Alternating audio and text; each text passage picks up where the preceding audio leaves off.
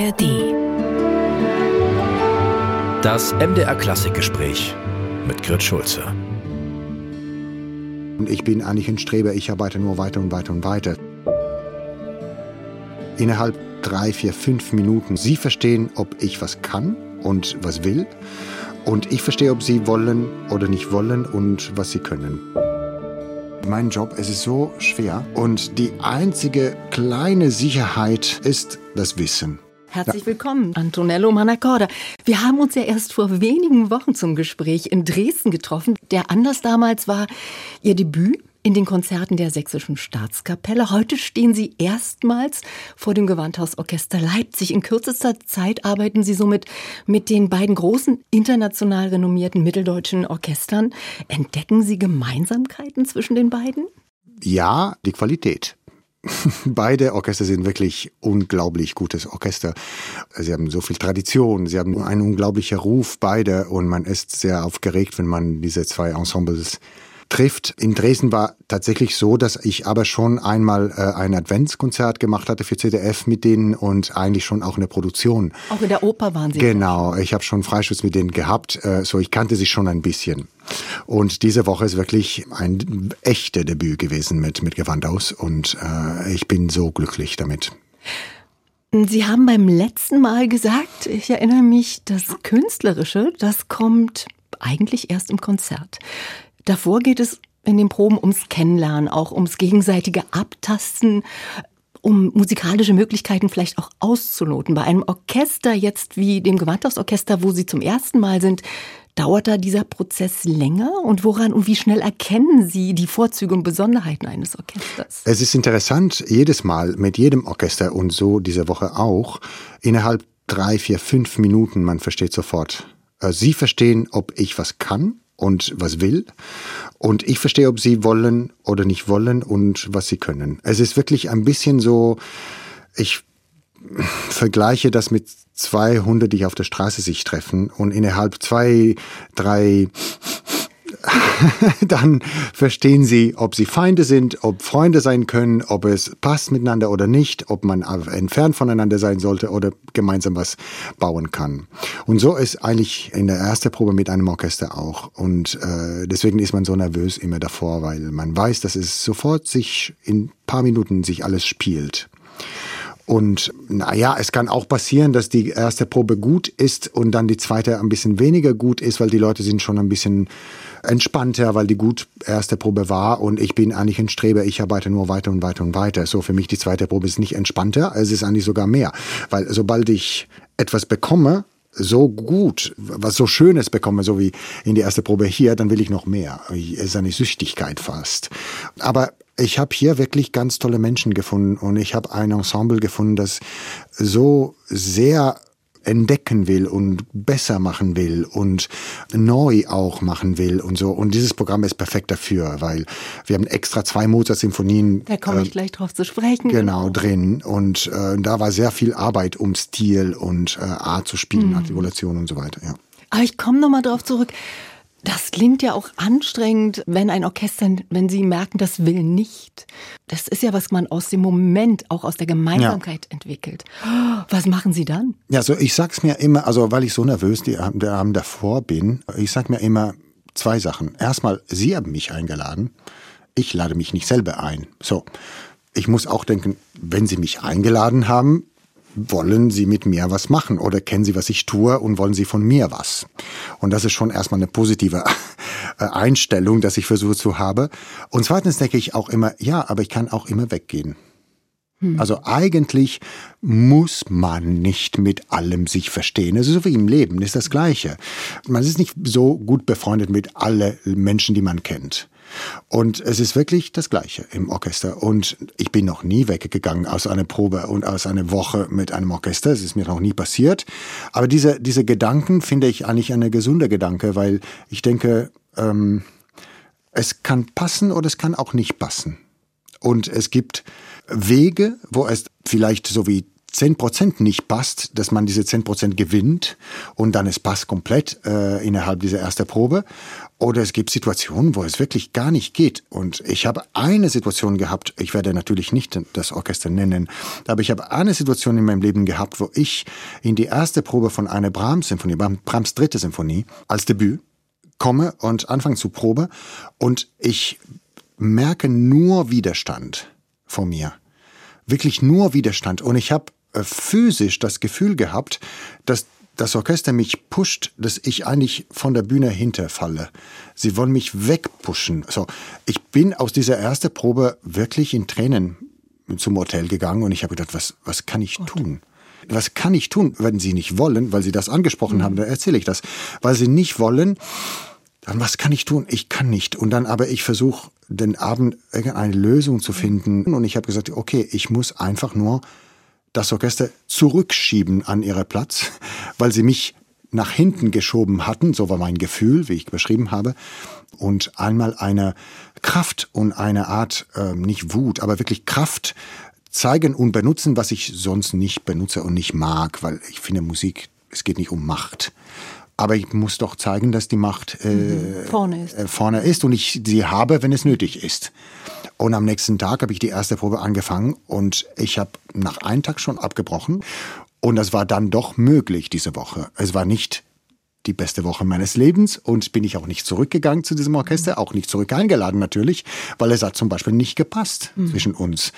Und es ist ein Spitzenorchester der Welt und sie sind fantastisch. So, ich kritisiere sie nicht künstlerisch, aber das hat einfach Menschlich nicht gepasst. Nicht. Es ist mhm. nicht, ich bin falsch, du bist richtig oder mhm. andersrum. Es ist Haben Sie gut beschrieben, Chemie. ja, mit so einer, wie so eine Partnerschaft, wie eine Beziehung. Genau. Man muss auch das mhm. nicht forcieren. Mhm. Ja. Aber wir freuen uns, dass es passt mit dem Gewandhaus. Ja. Und interessant ist, dass Sie sowohl bei den Konzerten der Staatskapelle in Dresden wie auch jetzt in Leipzig sich nicht mit hochromantischem Repertoire präsentieren, sondern beide Male Werke von Wolfgang Amadeus Mozart mit kleinbesetzten Kompositionen der, ja, des 20. Jahrhunderts, der klassischen ja. Moderne verknüpfen.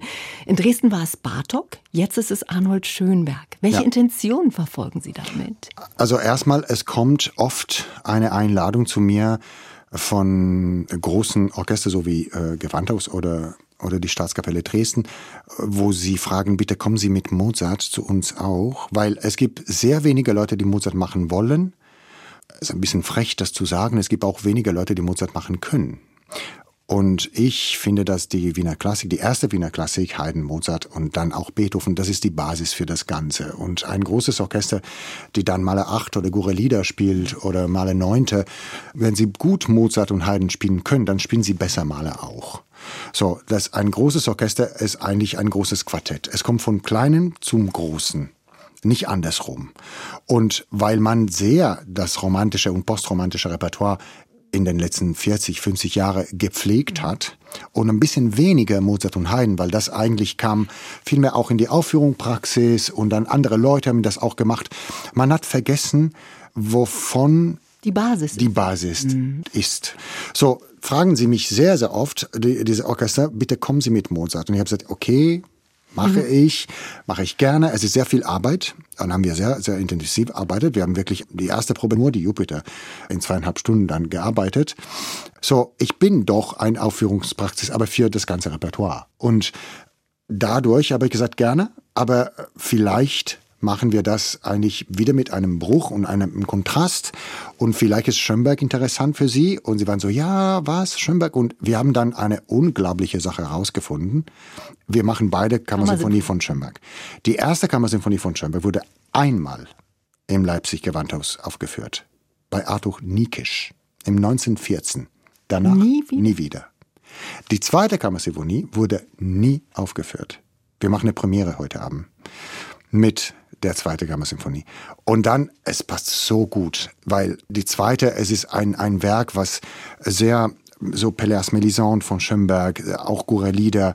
Äh, ja, das changiert zwischen Spätromantik und so Spätromantik ja, genau. und so äh, expressionistisch mhm. von ihm ist, aber trotzdem durch sein ganzes Leben hat das nach Amerika gebracht, weil er wollte das nicht veröffentlichen und das noch bearbeitet in Amerika und man hört auch die Neoklassik da drin in dem zweiten Satz sehr heidenesk und mozartianisch und das passt sehr gut zu der G-Moll-Symphonie Und die Jupiter, es hat so eine Bedeutung in der Symphonie, Geschichte der Symphonie, dieser Symphonie, weil die kompositorische Art, polyphonisch, es ist so komplex, also man denkt nur an Beethoven. Äh, es ist auch die letzte Symphonie von Mozart. Es ist die letzte von Mozart, aber es ist eigentlich mhm. schon weiter als die erste von Beethoven, mhm. irgendwie in mhm. der Art zu komponieren.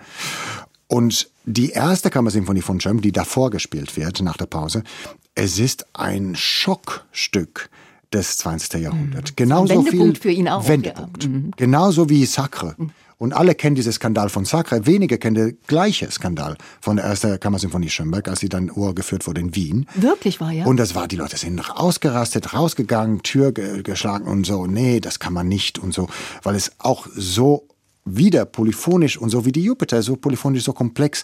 So, ich bin so glücklich, dass das Gewandhaus eigentlich äh, angenommen hat, diese Vorschlag, den beiden Kammersymphonien.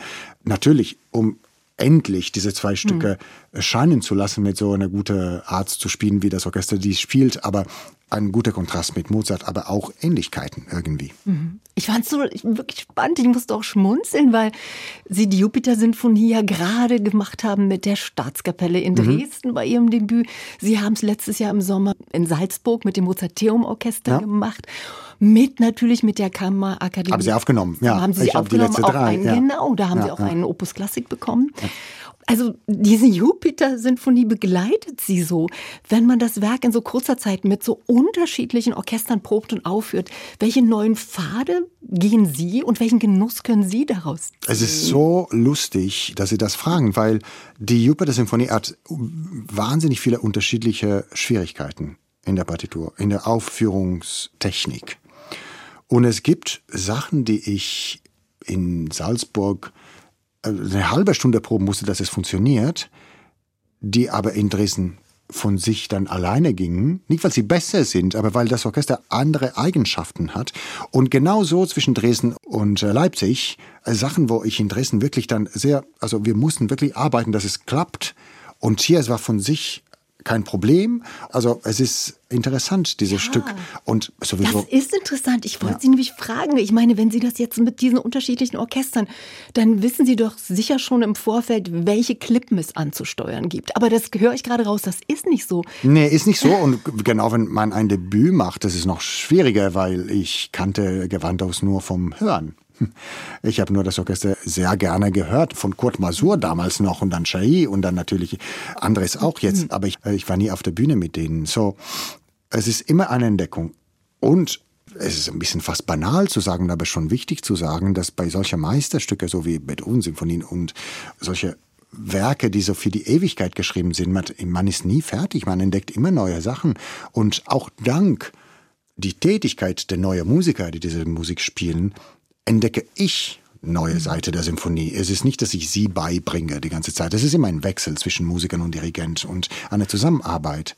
So, ich bin nur dankbar und ich habe sie für Jahrzehnte nicht dirigiert zum Beispiel. Und jetzt ist dann, es hat sich so ergeben. Spannend. Ja.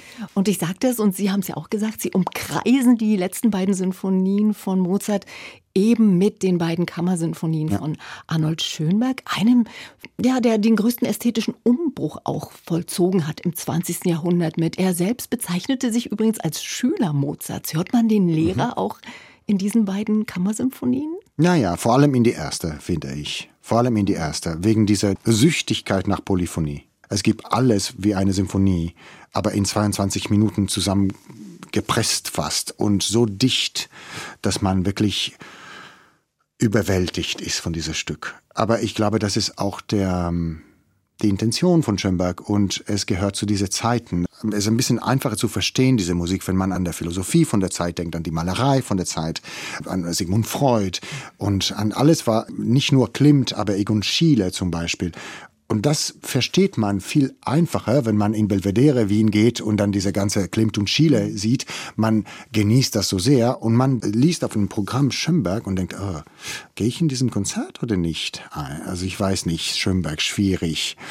Und dann, wenn man an diese kritische Zeit der Menschheit, mhm. also um, um Jahrhundertwende zwischen 19. und 20. Jahrhundert, diese ganz kritische Zeit, wo von Objekt zu Subjekt der Mensch und die Kunst ging. Ne? Also wenn man an Malerei denkt, Monet und wo das Objekt so wichtig war und und die und, Stimmung auch. Ne? Und die mhm. Stimmung und die tolle Farben und äh, Impressionismus und Espressionismus, mhm. da ist die Wende. Und das ist so wichtig, um Schönberg genießen zu können. Und es tut mir leid, aber leider auch politisch. Wir sind in einer Zeit, was uns sehr, also mich sehr drückt mhm. und nicht so unähnlich von dieser Anfang des 20. Jahrhunderts ist und was eigentlich in uns tut, dieser, dieser Druck, ja. Die Prophezeiung Gustav Mahlers zu Lebzeiten, meine Zeit wird kommen, die sollte sich erfüllen. Worin hingegen Arnold Schönberg ja die Vermutung anstellte, in 150 Jahren wird meine Musik ebenso verständlich sein wie heute die Musik von Mozart. Das wäre schon anzuzweifeln. In diesem Jahr feiern wir seinen 150. Geburtstag. Bleibt ja noch ein bisschen Zeit, aber wie verständlich ist für uns heute Schönbergs Musik?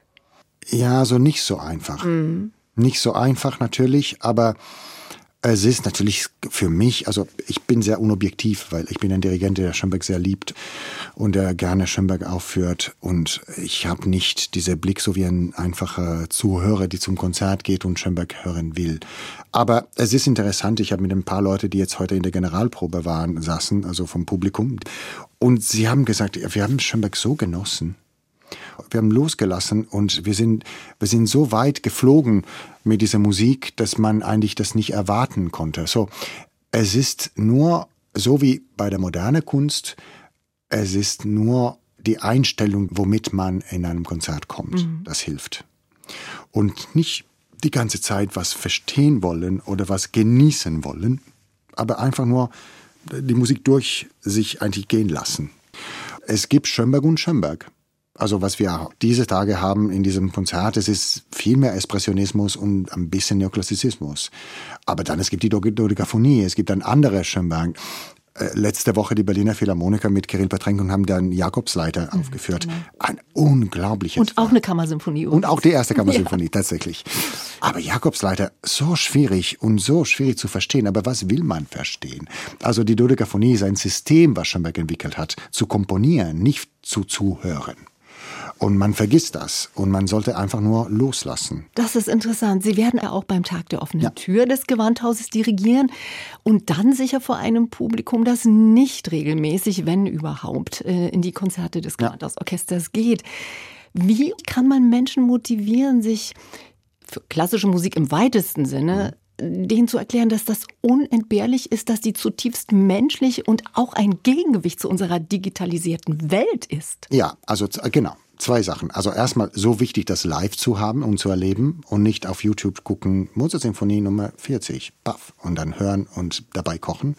Was auch okay ist, aber, aber nicht das Ganze ist. So einmal kommen und uns spielen, hören. Und es gibt nichts Besseres als diese zwei Mozart-Symphonien, um das Publikum zu begrüßen. Weil Mozart schreibt Oper und es schreibt Theater, auch in einer Symphonie. Und Theater ist einfach nur eine Besetzung des Lebens. Und jeder kann sich erkennen in einem Thema von den Geigen, in einer Begleitung von den Bratschen, in einem Kleinstforzando vom Horn. Man sieht alles, was man eigentlich tagsüber macht. Ein Weg zur Arbeit, eine rote Ampel. Also Theater ist einfach nur das Leben. Und ja, die Widerspiegelung des Lebens. Ja, die Widerspiegelung. Genau. Und so ist dann eine Symphonie von Mozart. Und eigentlich die ganze Mozart-Musik ist so gemeint. Der ist wirklich ein Theater Mensch, der Theater in Musik übersetzt hat. Und dadurch sind diese zwei Mozart-Symphonien, die erstmal schon Leute vielleicht mal gehört haben, wenn auch in einem Fahrstuhl. Ja, oder in der Werbung, die Gemäuse. In der Werbung oder bei der Post, bei Warten in der Schlange. Aber wenn auch immer so, dann erkennen sie etwas und dann sie sehen, wie viel wir das darstellen auf der Bühne von ihrem Leben, vom Zuhören. So ich glaube, besser könnte nicht gehen. Antonello Manacorda, man könnte mit Ihnen immer Stunden ah. reden. Noch eine abschließende Frage. Haben Sie denn ein bestimmtes Ritual vor einem Auftritt? Ich muss versuchen, jetzt etwas Gutes zu essen, dass ein bisschen Kraft in meinem Körper ist, wie wir heute haben. Ich muss unbedingt eine Stunde schlafen und ich muss unbedingt alle Partituren durchgehen, so wie ich das nie kennen würde. Als wäre es für Sie ganz neu? Ja, als wären wir sie für mich komplett ganz neu durch die ganze Stücke. Es ist ein, wirklich ein bisschen Ritual, weil natürlich kenne ich diese Partituren sehr gut. aber ich entdecke trotzdem neue Sachen. Also wissen Sie, mein Job, es ist so schwer, was ich tue. Und die einzige kleine Sicherheit, was ich empfinde, ist das Wissen. So, je mehr ich kenne von einem Stück und tiefer gehen kann, dann fühle ich mich vielleicht ein zwei Prozent ein bisschen sicherer mit mir selber. Und dann loslassen. Und dann natürlich auf der Bühne loslassen. Ja. Und das wünsche ich Ihnen.